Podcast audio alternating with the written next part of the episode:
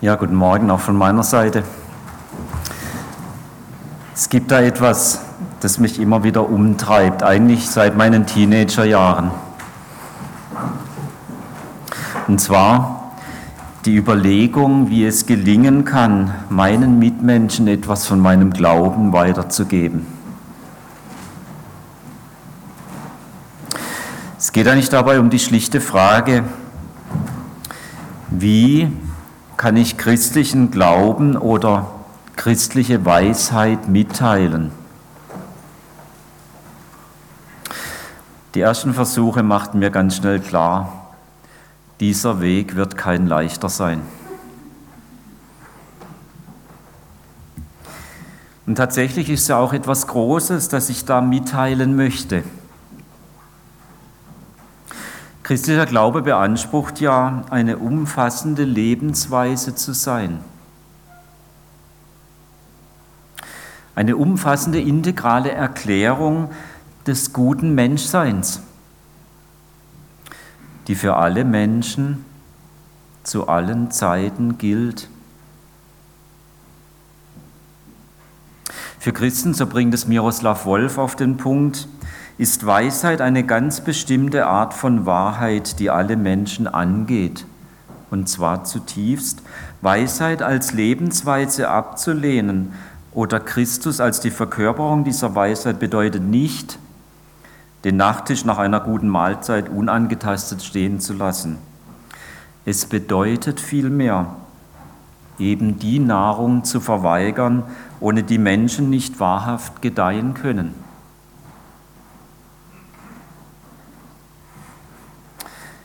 Wie aber bringe ich Menschen diese Nahrung? Wie bringe ich sie in einer guten Weise dazu, diese Nahrung aufzunehmen? Wie kann ich Weisheit mitteilen?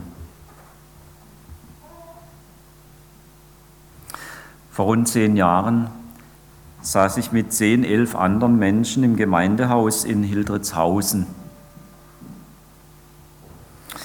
Lauter Männer und Frauen, denen der Glaube an Jesus wirklich wichtig war. Wir kamen ins Gespräch und ganz schnell stand diese Frage im Raum. Wie können wir auf angemessene Weise anderen unseren Glauben mitteilen? Wie können wir das, was wir in Jesus gefunden haben, anderen Menschen weitergeben? Aus ähnlichen anderen Gesprächen, aus Mitarbeitertreffen, aus Gemeindeversammlungen weiß ich, dass diese Frage uns alle irgendwie umtreibt. Auch die Eltern unter uns, die Kinder im Vorschulalter haben, die fragen sich das. Oder Eltern, die bereits Kinder haben, die älter geworden sind, die im Teenageralter sind. Aber auch die Großeltern unter uns im Blick auf ihre Enkel. Wie kann ich Weisheit mitteilen?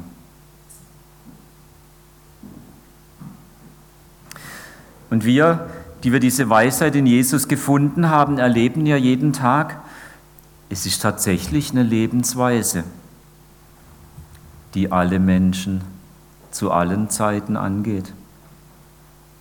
Wir wissen, hier geht es nicht um ein Nice to Have, sondern um ein Must Have, um absolut Lebensnotwendiges. Hier schlägt doch unser Herz, hier brennt es. Und gleichzeitig erleben wir, dass das Teilen dieser Weisheit auch misslingt. Und wenn wir uns dieser Frage zuwenden, dann oft auch mit dem Schmerz über misslungene Versuche, diese Weisheit mitzuteilen. Irgendwie können wir uns dieser Frage nicht neutral nähern, so als gäbe es da so einen ganz unbeschriebenen Grund, auf den wir stehen könnten. Wir sind zutiefst daran interessiert, dass die Weitergabe gelingt, und haben dennoch unsere eigenen schmerzlichen Erfahrungen, dass es eben gerade nicht gelungen ist. Und so sind wir angesichts dieser Frage irgendwie hin und her gerissen. Hin und her gerissen zwischen Hoffen und Bangen, zwischen Aufbruch und Resignation, zwischen hoffnungsfroher Erwartung und abgrundtiefer Enttäuschung. Und wenn wir uns das so ansehen, dann beschleicht uns vielleicht ganz heimlich eine ganz andere Frage. Sollen wir uns wirklich nochmal damit beschäftigen? Wollen wir das wirklich?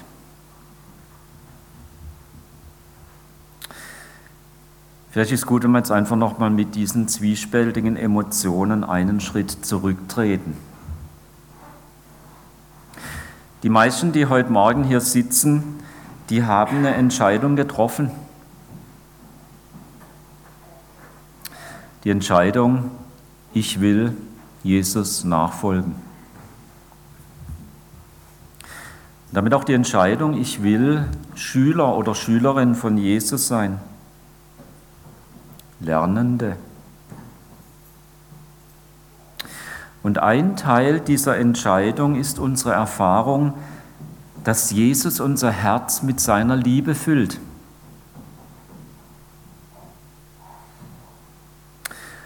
Und damit haben wir eigentlich zwei ganz starke Motoren. Die Liebe Jesu und die Lernbereitschaft. Beide können uns unglaublich vorwärts bringen. Um uns noch einmal mit dieser Frage zu befassen, wie kann ich Weisheit mitteilen? Die Liebe Jesu treibt uns zu anderen Menschen hin und macht uns barmherzig. Sie treibt uns dazu, ungeachtet der möglichen Folgen, es nochmal zu riskieren. Die Lernbereitschaft nimmt gerade unsere Fehlversuche und verwandelt sie in kostbare Gelegenheiten, anhand derer wir lernen können. Lernen, wie es besser geht. Und damit entlastet uns die Lernbereitschaft auch. Denn sie erlaubt uns, Fehler zu machen ja, sie fordert uns geradezu auf, Fehler zu machen, weil nur daraus haben wir wirklich Lerngelegenheit. Können wir diese beiden Motoren in uns spüren? Können wir sie wahrnehmen?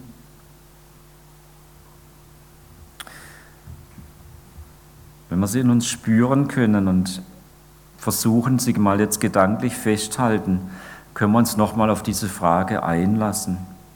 Wie kann ich Weisheit mitteilen? Und mit dieser Haltung lade ich uns alle ein, das Beste zu tun, was wir immer tun können, wenn uns eine Frage umtreibt.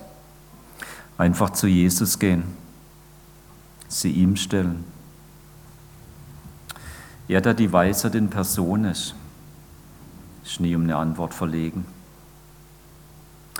Und Jesus hat dafür gesorgt, dass wir die Bibel haben als einen Ort, wo wir ihn treffen können. Und deshalb werde ich uns jetzt Matthäus 7, Vers 1 bis 12 vorlesen. Wer irgendwie Zugang dazu hat, kann sich den schon mal verschaffen. Für die anderen habe ich ein paar Folien mitgebracht. Ich lese uns den Text. Urteilt nicht über andere, damit Gott euch nicht verurteilt. Denn so wie ihr jetzt andere richtet, werdet auch ihr gerichtet werden. Und mit dem Maßstab, den ihr an andere anlegt, werdet ihr selbst gemessen werden. Warum siehst du jeden kleinen Splitter im Auge deines Mitmenschen, aber den Balken in deinem eigenen Auge bemerkst du nicht?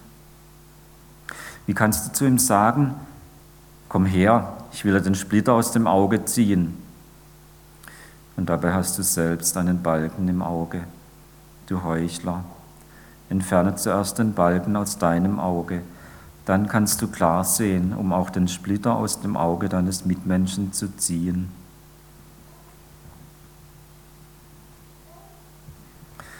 Werft das Heilige, werft, was heilig ist, nicht den Hunden hin.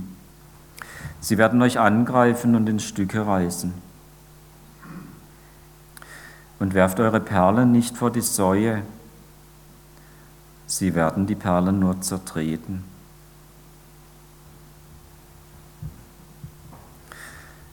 Bittet Gott, und er wird euch geben, sucht und ihr werdet finden, klopft an und euch wird die Tür geöffnet. Denn wer bittet, der bekommt, wer sucht, der findet, und wer anklopft, dem wird geöffnet. Würde etwa jemand von euch seinem Kind einen Stein geben, wenn es um ein Stück Brot bittet? Oder eine Schlange, wenn es um einen Fisch bittet? Trotz all eurer Bosheit wisst ihr Menschen doch, was gut für eure Kinder ist und gebt es ihnen. Wie viel mehr wird euer Vater im Himmel denen Gutes schenken, die ihn darum bitten? Behandelt die Menschen stets so, wie ihr von ihnen behandelt werden möchtet. Denn das ist die Botschaft des Gesetzes und der Propheten.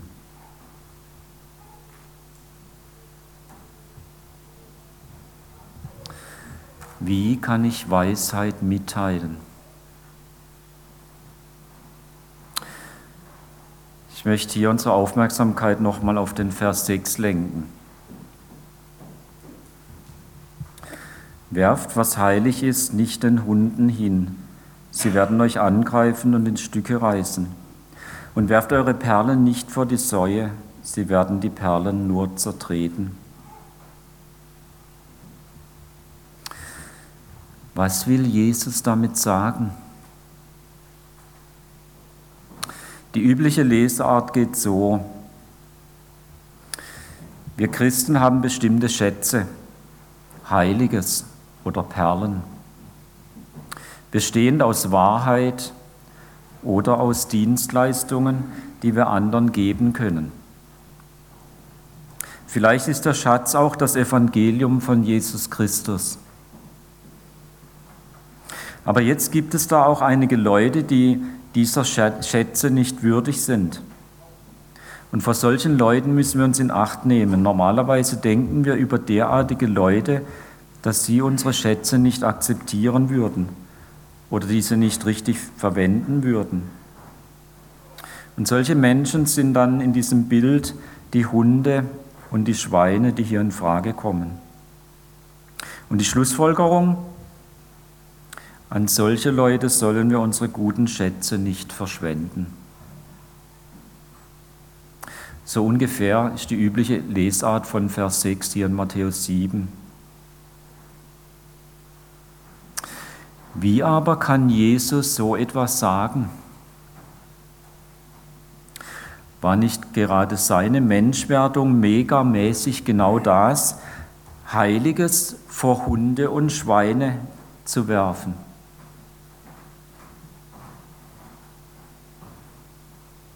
Wenn die übliche Lesart das ist, was Jesus sagen wollte, dann hätte Jesus diese Lesart mit seinem gesamten Leben und Sterben gründlich durchgestrichen.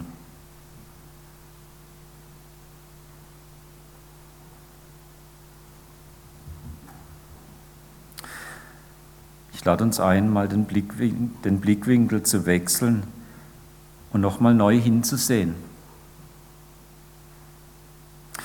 Der Dreh- und Angelpunkt der üblichen Lesart ist Würdigkeit.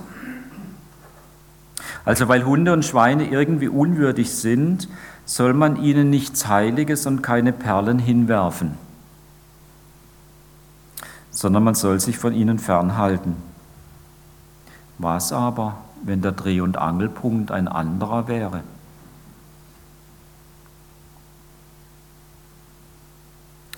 Ich schlage vor, dass wir als Dreh- und Angelpunkt nicht Würdigkeit, sondern Belanglosigkeit verwenden. Warum?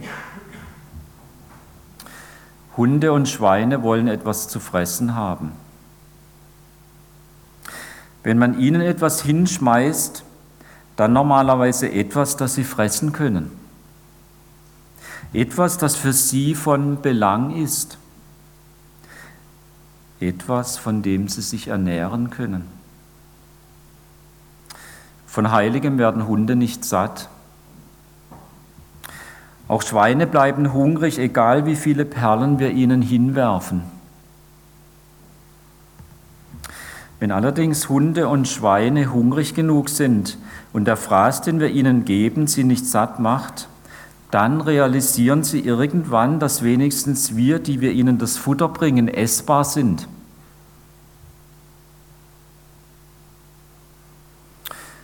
Und es kann schon sein, dass sie schließlich uns angreifen werden und uns in Stücke reißen. Einfach um satt zu werden. Oder vielleicht geht es ihnen einfach auch nur darum, diesen Typ loszuwerden, der einfach nichts Fressbares liefert.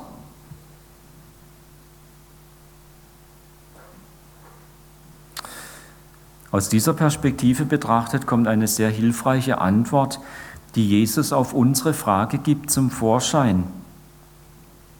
Wie kann ich Weisheit mitteilen? Jesu Antwort, hütet euch vor aller Zwangsbeglückung. Stattdessen teilt nur das an Weisheit mit, was eure Mitmenschen aufnehmen und verarbeiten können.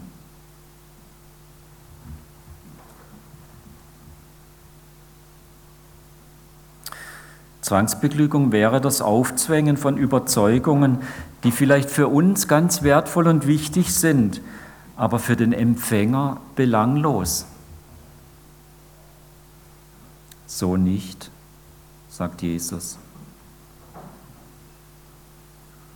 Stattdessen darauf achten, dass der andere, was der andere jetzt wirklich braucht. Danach fragen, welche Nahrung für den anderen gerade notwendig ist überlegen, was der andere jetzt aufnehmen und tatsächlich verarbeiten kann.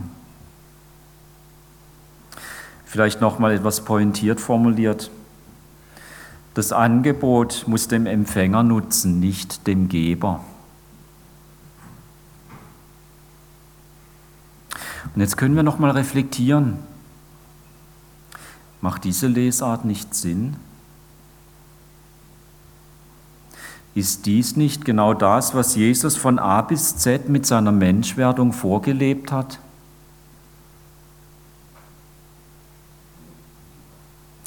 Und jetzt können wir auch diesen ganzen Abschnitt, die Verse 1 bis 12, aus dieser Perspektive und anhand unserer Frage in den Blick nehmen.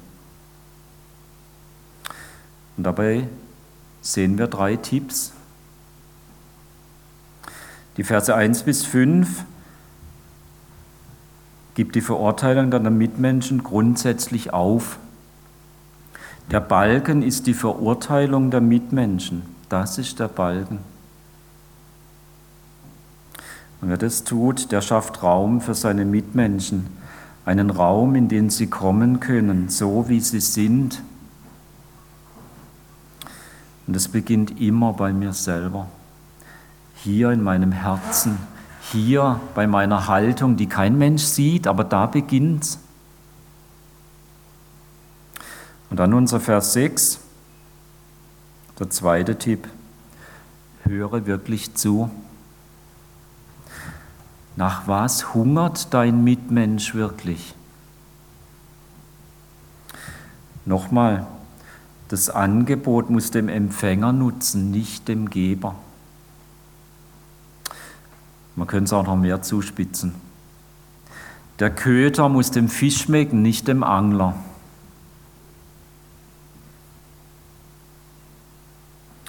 Und dann die Verse 7 bis 12. Die Bitte als Schlüsselfunktion leben. Unsere Mitmenschen um etwas bitten und gleichzeitig diese Bitte vor Gott bringen. Das ist der Königsweg im Herrschaftsbereich Gottes.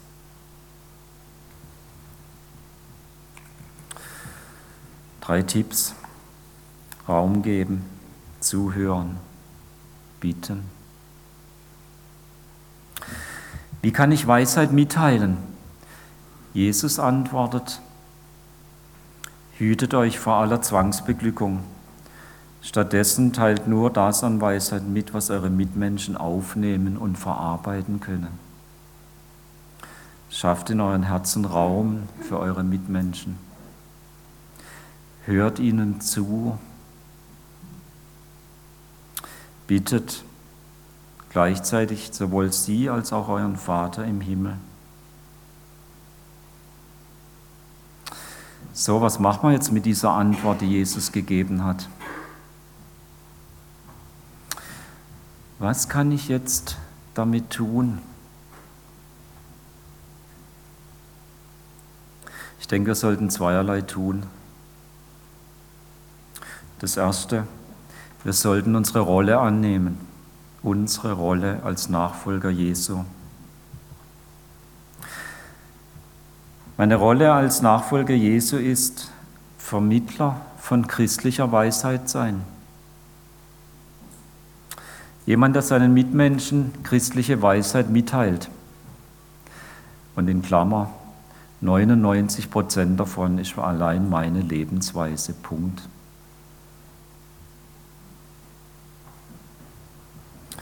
Diese Rolle gilt es bewusst anzunehmen. Konkret, ich sage Ja dazu und ich nehme die Haltung des Lernenden, des Trainierenden an. Und ich übe vor allem in zwei Bereichen. Der erste Bereich ist das Beenden, Aufhören, könnte man auch sagen. Ich beende jede Form der Zwangsbeglückung. Schluss damit. Der zweite Bereich, wo ich lernender, trainierender, übender bin und bleibe, heißt anfangen. Immer wieder. Anfangen, grundlegend über meine Beziehung zu meinem Umfeld nachzudenken. Früher hat man gesagt, zur Welt. Grundlegend über meine Beziehung zu meinem Umfeld nachdenken. Denn ohne irgendeine Art von Berührung wird ein Mitteilen von Weisheit nicht möglich sein.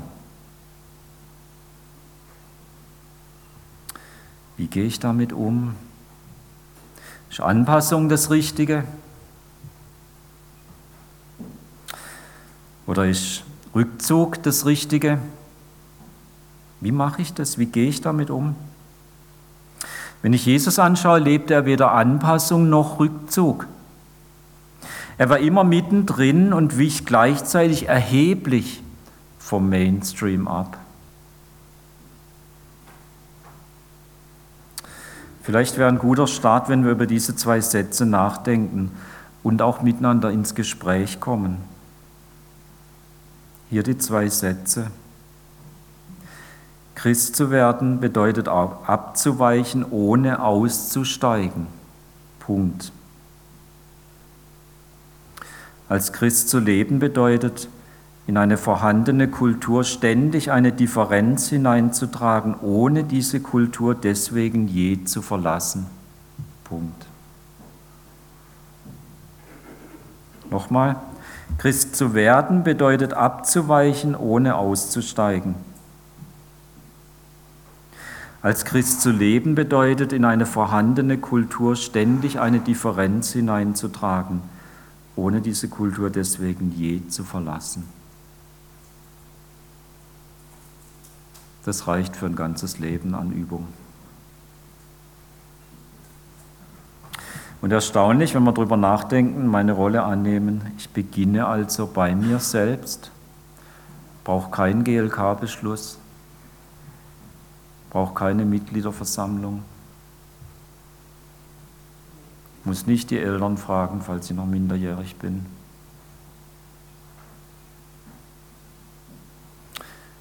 Auch meiner Ehefrau brauche ich zunächst mal gar keine Rechenschaft geben.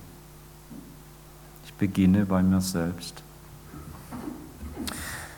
Ich glaube, man sollte noch was Zweites damit tun, mit dieser Antwort, die Jesus gegeben hat. Ich glaube, wir sollten Jesus in seinem Kerngeschäft nachfolgen. Was war denn Jesu Kerngeschäft? Ich würde es mal mit den zwei Stichworten Liebe und Vergebung zusammenfassen.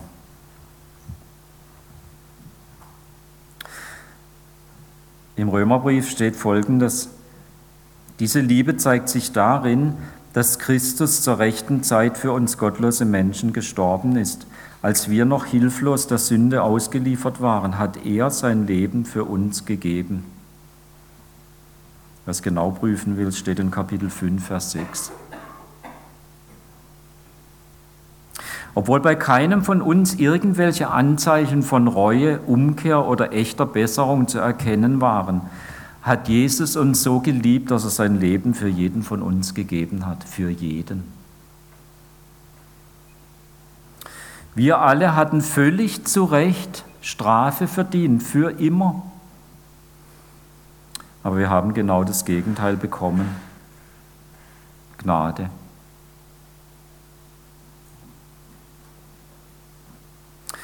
Jesus darin nachfolgen heißt, dass wir Liebe und Vergebung praktizieren. Dem zu vergeben, der mir Unrecht getan hat, das heißt christliche Weisheit mitteilen. Möglicherweise ist das vielleicht sogar der wirksamste Weg, das zu tun.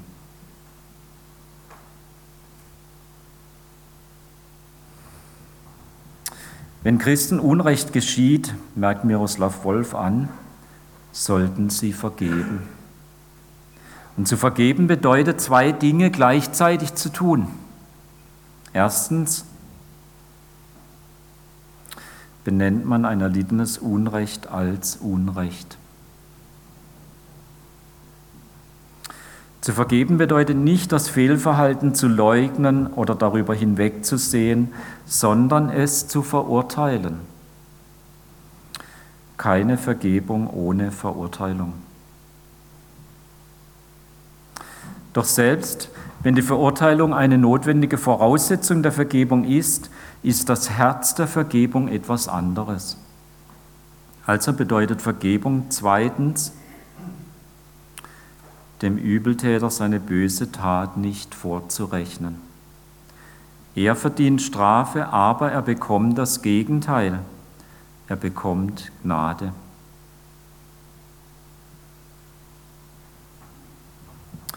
Christliche Weisheit unterweist uns, dass Vergebung nicht von der Umkehr des Übeltäters abhängig ist. Ein Mitchrist hat es treffend so gesagt, Doppelpunkt. Wir machen das Geschenk der Vergebung dann auf richtige Art, wenn wir es nicht als eine Belohnung für eine Umkehr geben, sondern in der Hoffnung, dass dieses Geschenk dem Übeltäter hilft, es anzunehmen, indem er umkehrt.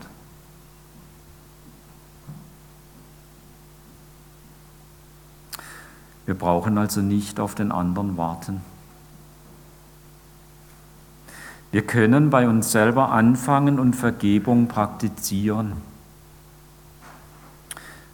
Und erstaunlich, auch hier beginnen wir wieder bei uns selbst. Wir können jetzt gleich beginnen. Und wir können es auch nachher beim Abendmahl so feiern. Warum ist es wichtig, diese zwei Dinge anzupacken?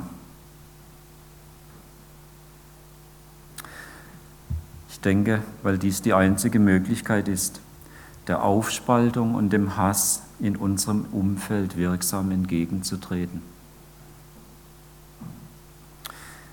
Entweder wir gehen diesen Weg oder wir gehen im Chaos unter.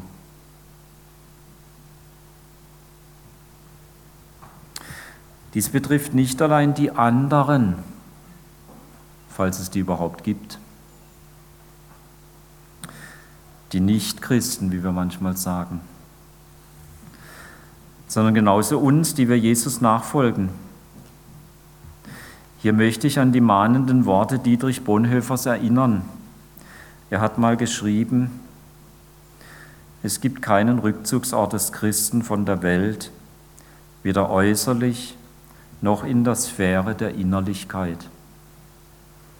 Jeder Versuch der Welt auszuweichen muss früher oder später mit einem sündigen Verfall an die Welt bezahlt werden. Es gibt keinen Rückzugsort des Christen von der Welt, weder äußerlich noch in der Sphäre der Innerlichkeit. Jeder Versuch der Welt auszuweichen muss früher oder später mit einem sündigen Verfall an die Welt bezahlt werden. Deshalb ist es wichtig, die zwei Dinge anzupacken. Wir, die wir Jesus nachfolgen, haben wahrscheinlich alle schon versucht, christliche Weisheit weiterzugeben. Und es kann durchaus sein, dass wir gerade dabei Unrecht erlitten haben, verletzt wurden. Und vielleicht haben wir jetzt einen Menschen vor unserem inneren Auge, der uns Unrecht getan hat.